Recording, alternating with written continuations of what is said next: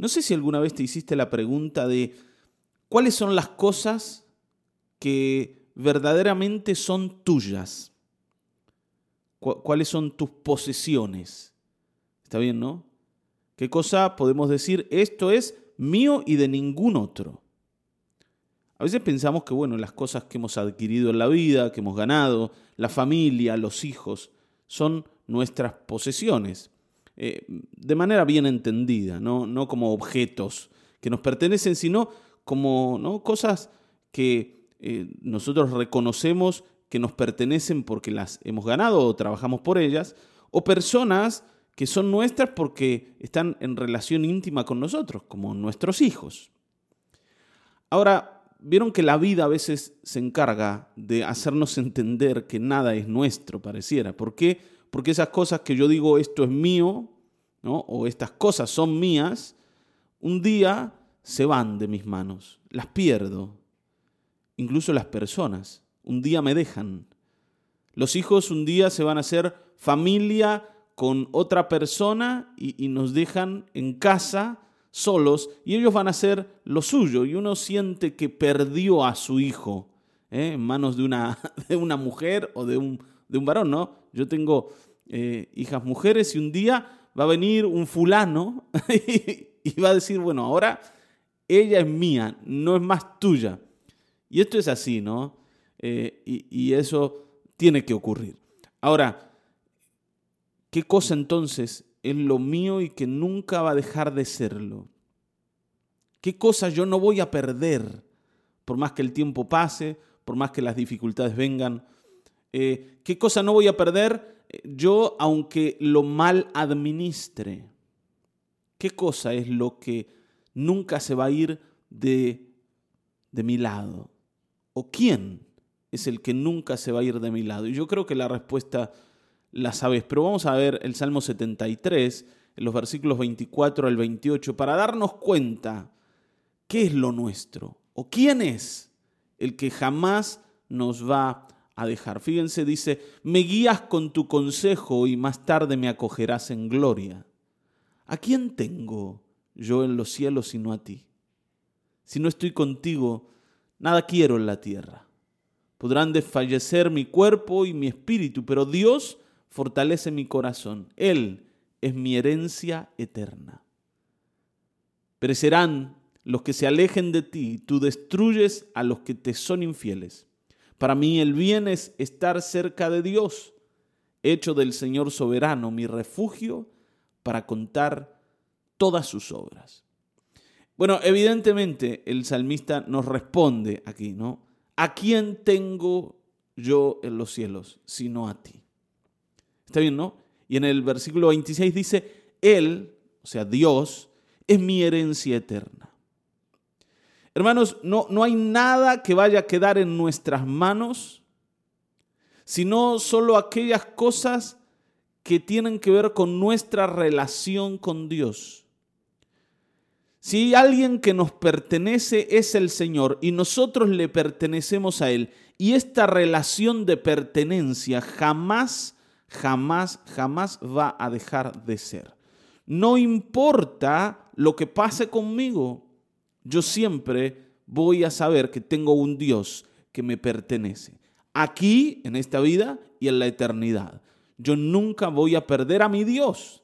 Por eso el salmista dice, yo que he mirado lo que los demás tienen, que he sido envidioso de las posesiones de otros, hoy me doy cuenta que lo único que uno puede retener de veras y a lo que se puede aferrar es a Dios mismo, porque es lo que yo no voy a perder, mi relación con Él.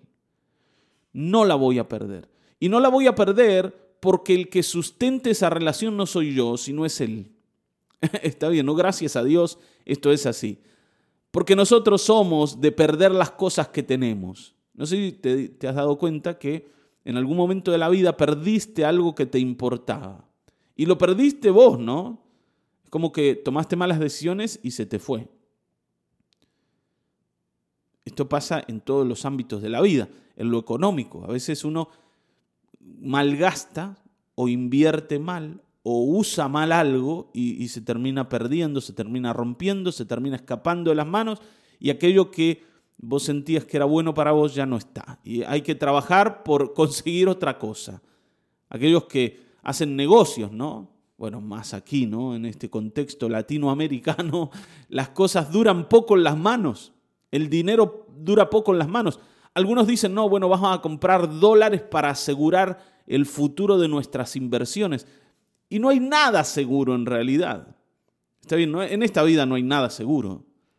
Un día llegó alguien y te robó lo que tenías. Por eso el Señor, el Señor decía, ¿no? No hagan tesoros en la tierra, porque los tesoros de la tierra son momentáneos, son temporales. Viene el ladrón y se lo lleva. Y todo por lo que trabajaste tantos años, en un segundo se esfumó. Porque dice, la polilla y el orín corrompen. Está hablando de que las cosas materiales y las cosas de esta vida tienen un tiempo de uso y una fecha de caducidad. Se corrompen, se echan a perder y también se van de nuestras manos. Y esto de la misma manera ocurre con las personas. Recién mencionábamos lo de los hijos, ¿no? Los hijos un día emprenden sus vidas y nos dejan a nosotros los padres. O, o personas que amamos que el Señor decide llevar a su presencia porque en realidad no nos pertenecen a nosotros, sí le pertenecen a Él, y se van de nuestro lado, y yo también las pierdo. Y ahí es donde yo me tengo que dar cuenta, como se da cuenta el salmista, que mi único bien es el Señor.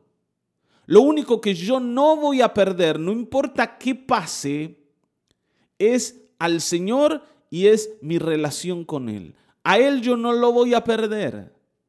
Está bien, ¿no? Y me va a acompañar toda la vida y toda la eternidad. O sea, hermanos, el único que nos va a acompañar para siempre es el Señor. Por tanto, debemos aferrarnos a Él porque es lo único que no vamos a perder en la vida. Todo lo demás un día se va a quedar atrás. El día que nos toque partir a la eternidad. Todas las cosas construidas, tu casa, tu auto, tus posesiones, aquellas cosas que has cuidado eh, como especiales, lo que no le dejas tocar a nadie porque te pertenece solo a vos. Y las personas, tus afectos, tus seres queridos, todos se van a quedar aquí y, y vos te vas a ir a la eternidad solo, sin ninguna otra cosa. Así como naciste, sin nada, así te vas a ir. Pero lo único que no vas a perder es aquellas cosas que tienen que ver con el Señor y con el cielo, que es tu lugar de destino. Aquellas cosas que hayas construido con Él, porque es el Señor mismo el que las sostiene. Tu herencia es el Señor y esto nadie te lo puede quitar. No importa, no importa incluso hasta cuán mal administres tu vida, si has creído en el Señor, si el Señor te ha salvado, si Él te ha constituido un hijo suyo, jamás va a dejarte, jamás. ¿Está bien, no? Y, yo debo enamorarme de Él porque es lo verdaderamente mío, lo que yo nunca voy a perder. Si pongo el corazón en el Señor, yo no voy a ser defraudado. Hermanos, el salmista dice, aunque mi padre y mi madre me dejen con todo, Jehová me recogerá. Ni siquiera mis padres, el amor de ellos es seguro, ni siquiera eso es seguro. El único que no me va a abandonar jamás es el Señor. Y yo debo mirarle a Él. ¿Está bien? No te enamores de las cosas que se pierden, de las cosas que hoy están, pero mañana pueden no estar allí. Enamórate del Señor, porque Él es el único que va a permanecer, perdón, a tu lado para siempre. El único. Amén. Y el salmista se había dado cuenta de esto.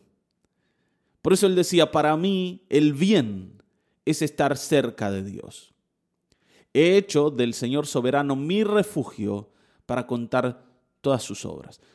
Y con esto termino. Nosotros eh, nos hemos refugiado en la vida en, un montón de cosas, en las posesiones en el amor de aquellos que estaban cerca nuestro, en los amigos, en la familia, nos hemos refugiado en el trabajo, en aquellas cosas que sentimos que nos pueden contener, especialmente en los momentos difíciles.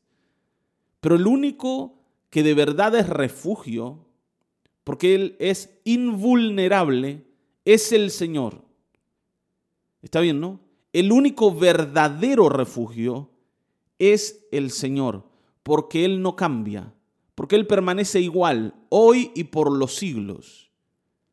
Por tanto, yo puedo refugiarme en Él. Todo lo demás es vulnerable.